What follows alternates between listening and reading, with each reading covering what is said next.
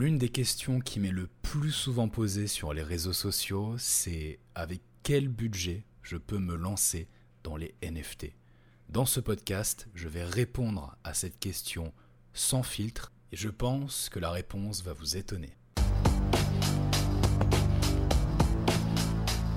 Bonjour à toutes et à tous et bienvenue dans La Whitelist, le podcast NFT numéro 1. Je suis Néo et comme tous les dimanches dans ce podcast, je serai votre hôte.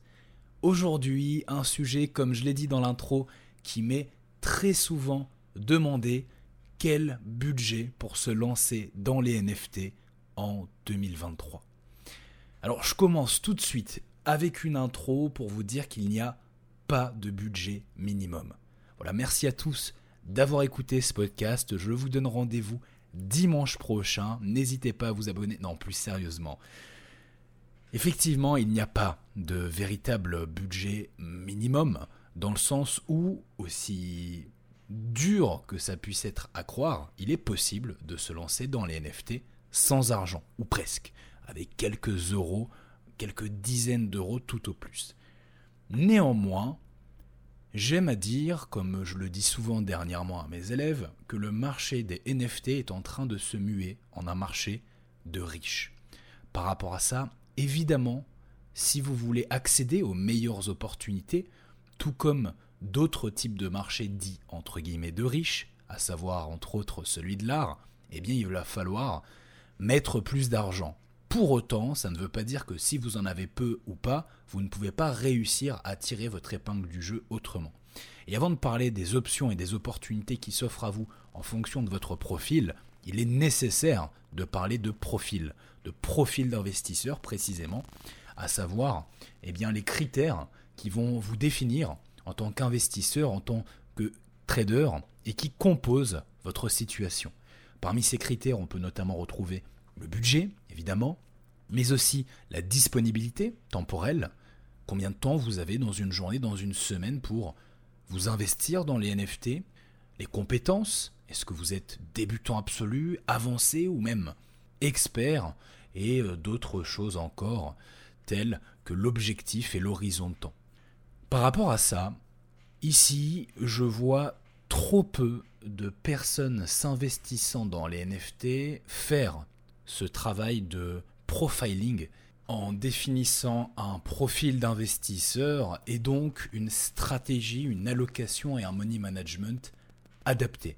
C'est pourtant quelque chose de tout à fait basique comme exercice dans d'autres classes d'actifs et types d'investissement, comme par exemple les actions en bourse, mais dans les NFT, c'est quelque chose qu'on voit beaucoup moins. Ce qu'il faut donc retenir, c'est que la bonne question à se poser n'est pas quel est le bon budget pour se lancer, mais plutôt quelle est la bonne stratégie? Puisque en fonction de votre budget, vous allez adapter une stratégie qui lui correspond et qui correspond plus largement à votre profil d'investisseur. Dans l'élaboration de votre stratégie et en plus de l'ensemble des critères sur lesquels vous allez vous baser qui composent votre profil d'investisseur, il faut retenir qu'il y a deux grands leviers sur lesquels vous pouvez jouer et qui auront un impact direct et majeur dans votre prise de position dans les NFT. Ces deux leviers, ce sont le temps et l'argent. En général, on a souvent l'un des deux, mais rarement les deux. Si vous avez les deux, bah là forcément, vous avez euh, le choix du roi, j'ai envie de dire, et euh, vous pouvez faire un petit peu comme bon vous semble. Évidemment, il y aura toujours des stratégies plus adaptés que d'autres, mais en tout cas vous aurez moins de contraintes que la plupart. En revanche, si vous êtes plutôt de ceux qui ont peu ou pas d'argent mais qui ont beaucoup de temps, dans ces cas-là, ce qui pourrait être intéressant d'envisager, c'est de privilégier le marché primaire, qui à l'inverse du marché secondaire va être plus ouvert en termes de prix, l'accessibilité de la plupart des projets qui sortent sur le marché primaire sont adapté à des personnes ayant peu ou pas d'argent, là où, en termes de temps, ce marché va être beaucoup plus fermé que le marché secondaire, tout simplement parce que pour se positionner sur les meilleurs projets NFT à leur sortie, il faut détenir une whitelist. Et pour détenir une whitelist, il faut passer du temps. Passer du temps à participer à l'effort de groupe du projet, à interagir sur les réseaux sociaux et à accomplir les tâches nécessaires à l'obtention de la fameuse whitelist pour pouvoir s'assurer de se positionner sur le projet convoité, car aujourd'hui, la plupart des projets NFT nécessitent d'avoir une whitelist pour se positionner dessus.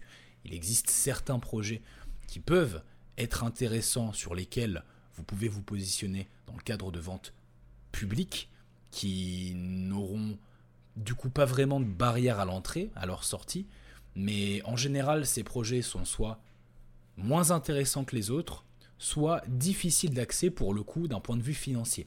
Parce que qui dit vente publique dit tout le monde peut se positionner, et si tout le monde peut se positionner, il y a donc une compétition, d'une part par rapport au fait que les collections NFT étant limitées, s'il y a des dizaines ou des centaines de milliers de personnes qui essaient de se positionner dessus, tout le monde n'en aura pas à la fin, et d'autre part parce que sur le réseau Ethereum sur lequel se trouvent 99% des projets NFT, lorsque un grand nombre d'opérateurs tentent de mint, donc d'acheter un projet NFT à sa sortie sur le marché primaire, bah, le problème qui se pose, c'est que les frais de gaz explosent, c'est les frais de transaction du réseau Ethereum, et qui augmentent lorsque ce dernier est congestionné. En parallèle de ça, pour ceux qui ont l'avantage du temps davantage que de l'argent, il existe également des stratégies et des méthodes peu connues qui consistent notamment à se positionner sur des raffles. Des raffles, ce sont voilà, des tombolas, comme des grands tirages au sort au travers desquels vous pouvez espérer obtenir une waitlist si vous ressortez gagnant. Ici, l'idée est de participer à un maximum d'entre elles sur évidemment les meilleurs projets de préférence en optant pour certains subterfuges que nous partageons notamment sur le Discord privé Trinity pour maximiser vos chances de réussite. Je reprends notamment l'exemple de Jason, un membre du Discord privé qui, grâce à nos stratégies de raffle, a réussi à passer littéralement hein, de 0 à plus de 1500 euros en l'espace d'environ un mois. J'ai d'ailleurs fait un podcast où je l'interview et où il raconte son histoire, il fait un retour d'expérience, vous pouvez le retrouver euh, dans les anciens épisodes, et euh, qui est un très bon exemple de ce qu'il est possible de faire lorsqu'on a davantage le levier du temps que de l'argent. Maintenant, si vous appartenez plutôt à la catégorie de ceux qui ont de l'argent mais qui n'ont pas le temps, qui ne peuvent pas passer leur journée ni même plusieurs heures ou dizaines d'heures par semaine sur les marchés à se positionner, à surveiller, à tenter d'obtenir des whitelists, que faire? Eh bien ici, c'est très simple. Il va y avoir plusieurs options. Ça va dépendre de la quantité d'argent que vous détiendrez. Mais grosso modo, il pourrait s'agir soit d'opter pour une stratégie de trading, ou plutôt de flipping, comme on appelle ça dans les NFT, soit en day trading, soit plutôt en swing trading, en repérant les tendances, les projets intéressants sur le marché secondaire cette fois, grâce auquel vous pouvez réussir à tirer votre épingle du jeu à court, moyen terme, euh, assez facilement. L'autre stratégie du marché secondaire qui représente un petit peu le pendant du flipping, c'est l'investing. L'investissement donc, davantage à long qu'à moyen terme, ou si vous avez les moyens de vous le permettre, vous allez vous positionner sur ce qu'on appelle les big caps, pour pas dire les blue chips, hein, vous connaissez mon avis à ce sujet, euh, qui sont donc les projets à grosse capitalisation. Voilà le top 5, le top 10, le top 30 des meilleurs et plus gros projets NFT qui ont fait leurs preuves, qui pour certains existent depuis plusieurs mois, voire plusieurs années et grâce auquel vous savez qu'en investissant à long terme et en faisant un petit check-up régulier, vous avez de grandes chances de réussir à faire de belles choses, évidemment toujours en ayant une bonne stratégie de diversification par rapport à vos autres actifs et en ne vous exposant pas à hauteur de plus de 10, 20, allez maximum 30% de l'entièreté de votre patrimoine, en tout cas c'est ce que je recommande. Enfin, j'aimerais tout de même, avant de terminer ce podcast, vous partager ce qui sont selon moi les deux paliers de confort, le palier de confort minimum et le palier de confort idéal. Ce sont des paliers qui ne sont évidemment pas obligatoires, mais qui, si vous les atteignez, vous assureront un confort suffisant pour pouvoir vous positionner sur les meilleures opportunités avec un bon money management sans avoir à être obligé d'exposer trop de vos capitaux. Comme je le disais précédemment, aujourd'hui, je considère que le marché des NFT est progressivement en train de se muer en un marché de riches, signifiant donc que même pour les petits porteurs, il y aura toujours des opportunités, mais que les gros porteurs auront toujours de meilleures opportunités. Par rapport à ça, il est important de comprendre la différence entre la PNL et le ROI, entre le profit et le retour sur investissement. La différence qu'il va y avoir entre les deux, c'est que la PNL, le profit, va très souvent être calculé en chiffres, là où le ROI, le retour sur investissement, va l'être en pourcentage. En tout cas, ce qu'il faut bien que vous différenciez, c'est l'argent que vous allez gagner par rapport au rendement en pourcentage que vous allez effectuer. Et ici, pour vous donner un exemple qui illustre très bien mon propos, prenons l'exemple de quelqu'un qui démarre dans les NFT avec 100 dollars. Donc un tout petit porteur, donc c'est encore une fois tout à fait possible, et il réussit en se positionnant sur un NFT à doubler son capital de départ, donc il obtient un rendement de 100%, un retour sur investissement en pourcentage donc de 100%, ce qui représente, en multipliant par 2 100 dollars, 100 dollars obtenus de profit. De prime abord, ça semble être intéressant parce qu'on se dit que doubler son capital, c'est pas rien. Néanmoins, s'il a réussi à doubler ses 100 dollars, c'est qu'il n'avait la possibilité d'en investir que 100. Par là, je veux dire que comparativement à la crypto-monnaie où si vous réalisez un rendement de 100% sur une crypto, et eh bien que vous ayez mis 10, 100, 1000 ou 10 000, bah vous allez réussir à doubler votre capital. Dans les NFT, c'est pas pareil. Tout simplement parce que, à moins d'acheter plusieurs NFT d'une seule et même collection, ce qui est difficilement possible pour quelqu'un qui démarre avec 100 dollars, et peu pertinent pour quelqu'un qui démarre avec plusieurs milliers de dollars, car il vaut très souvent mieux acheter un seul NFT à plusieurs milliers de dollars plutôt qu'en acheter plusieurs à quelques centaines de dollars encore une fois parce que les meilleurs sont à un certain prix, eh bien on peut prendre ici, pour que vous compreniez mon propos, le contre-exemple de quelqu'un qui justement investirait non pas 100 ou 1000, mais on va dire 5000 dollars dans un seul et même NFT. Et on va dire que ce NFT réussit à lui faire obtenir un rendement de 10%. Donc 10 fois moins que celui qui a investi 100 dollars. Eh bien laissez-moi vous dire qu'en termes de profit, il aura quand même généré 5 fois plus. Effectivement, 10% de rendement, donc 10% de retour sur investissement en pourcentage, représente 500 dollars sur 5000 investis. Ce qui signifie qu'il aura gagné 5 fois plus d'argent en faisant 10 fois moins de rendement.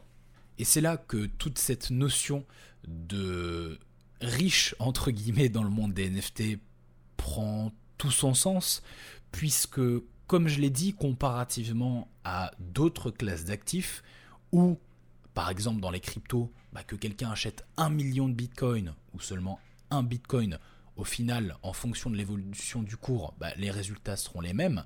Dans le monde des NFT, il y a plusieurs collections, plusieurs types de collections, et toutes ne se valent pas. En plus, évidemment, de ne pas avoir le même prix. Et par rapport à ça, aujourd'hui, qu'on le veuille ou non, les meilleures opportunités sur ce marché se trouvent pour les plus gros porteurs. D'une part, parce qu'elles vous permettent de faire de très jolis profits sans avoir nécessairement à faire de très gros rendements.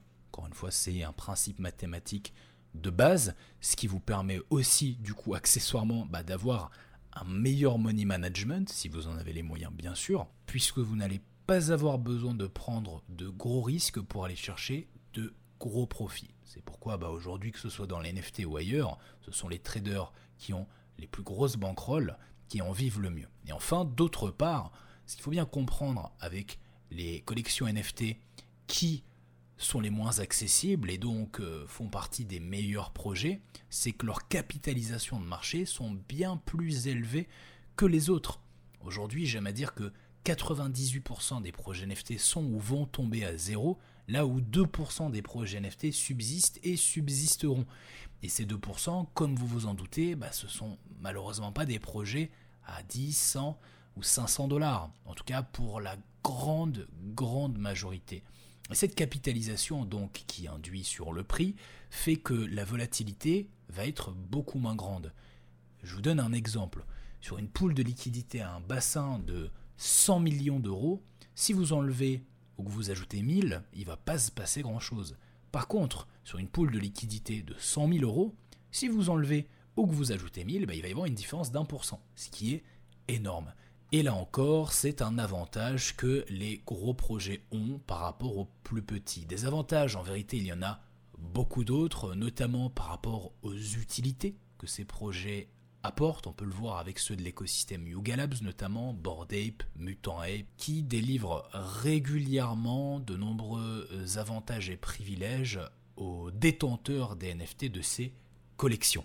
Alors, malgré tout, je vais quand même maintenant vous donner ce que je vous ai promis, à savoir les deux paliers qui sont pour moi ceux du confort minimum et du confort idéal, qui ne s'appliqueront du coup pas à tous, ne sont en rien obligatoires et nécessaires dans l'absolu pour réussir à gagner de l'argent avec les NFT, mais qui vous permettront en les connaissant, d'avoir une idée de ce que, selon moi, sont les meilleurs paliers à atteindre pour être confortable.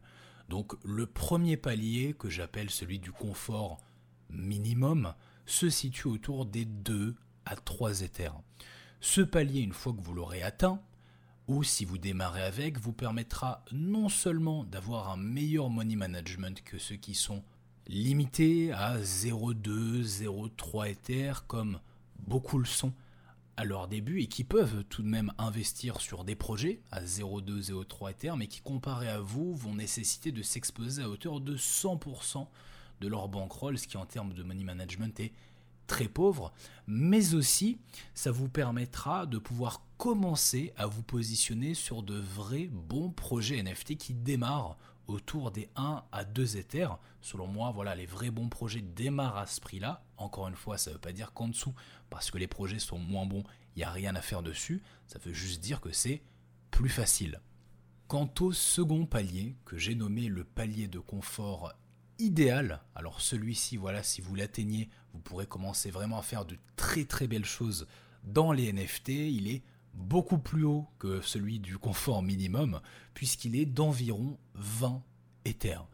Si vous démarrez ou que vous atteignez le palier des 20 Ethers, de la même façon qu'avec celui des 2-3 Ethers, vous pourrez non seulement vous positionner sur ce que commencent à être les vrais bons projets NFT qui coûtent autour des 1, 2, 3 Ethers, mais cette fois bah, sans avoir besoin de nouveau à vous exposer à hauteur de 100% de votre bankroll dessus, comparativement à ceux qui n'ont que, entre guillemets, que 2 ou 3 Ethers. Mais là, vous pourrez vraiment commencer à vous positionner sur le top 1% des meilleurs projets NFT qui eux ne démarrent pas à 2-3 Ethers mais démarrent autour des 5, 10, 15, voire 20 Ethers pour certains. Les meilleurs des meilleurs sont même encore au-dessus. Mais euh, si vous allez encore plus loin, effectivement, on pourrait parler d'un dernier palier, peut-être à 100 Ethers où là, bah, forcément, vous aurez un avantage considérable sur 99,9% des opérateurs du marché, même si je vous assure qu'en démarrant avec l'un de ces deux paliers que j'ai cités, vous vous en sortirez très bien et réussirez très bien à tirer votre épingle du jeu, à condition bien sûr d'avoir les bonnes informations, les bonnes méthodes et les bonnes stratégies. Par rapport à ça, que vous soyez débutant, avancé, expert, que vous ayez beaucoup de temps, beaucoup d'argent, peu de temps, peu d'argent, sachez qu'aujourd'hui, mon cœur d'activité consiste à aider et accompagner ceux qui souhaitent se lancer, se relancer ou s'améliorer dans leur investissement dans les NFT afin de gagner plus d'argent et de pouvoir le faire le plus rapidement et le plus longtemps possible. Par rapport à ça, et si vous vous reconnaissez dans ce que je viens de dire, je vous invite à vous rendre dans la description de ce podcast et à réserver un appel de diagnostic avec moi. J'ai réouvert quelques places pour le mois de mars pour ceux qui seraient intéressés à l'idée d'échanger, de faire le point ensemble de leur situation. Ça n'engage évidemment en rien et ça vous permettrait de recevoir le diagnostic d'un spécialiste. En conclusion de ce podcast, comme vous l'avez compris, il n'y a pas vraiment de budget minimum requis mais plutôt des stratégies et méthodes à employé et adapté en fonction de sa situation et de son profil d'investisseur, malgré tout, il y a bien évidemment des paliers à atteindre pour être plus confortable que les autres. On arrive donc maintenant à la fin de ce podcast. Une fois de plus, je tiens à vous remercier infiniment de l'avoir écouté jusqu'au bout. Je vous invite à ne pas hésiter à vous abonner pour ne rien manquer et à laisser une note selon la plateforme de streaming sur laquelle vous vous trouvez. Comme vous le savez, c'est quelque chose de très important pour moi et qui ne vous prend que quelques secondes. Alors n'hésitez pas, mettez une étoile de 1 à 5, de préférence 4 ou 5, sauf si ça ne vous a pas plu et que vous y mettez des arguments. Dans ces cas-là, je prends aussi. Et quant à nous, nous nous donnons rendez-vous dimanche prochain pour la suite de votre hebdomadaire et d'ici là, que le pump soit avec vous. Thank you.